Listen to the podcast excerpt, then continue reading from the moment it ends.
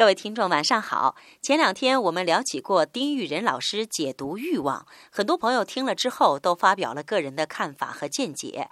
是啊，欲望是人人都有的，欲望的内容也不相同，欲望的程度也是有强有弱，有大有小。实际上，在生活中，欲望无处不在，大到国家与国家的利益纷争，小到每个人的每一个小行为，都能找到一些欲望的存在依据。在人类社会发展中，欲望无处不在，有时。后它是阻力，有时候它又变成了动力。那这样的话呢，它实际上是具有可控性的。对国家对人类不利的就可以阻止掉，对国家对人类有用的就可以推动。利用人的欲望引领到对国家对人类有利的方向，把欲望变成推动社会发展的动力。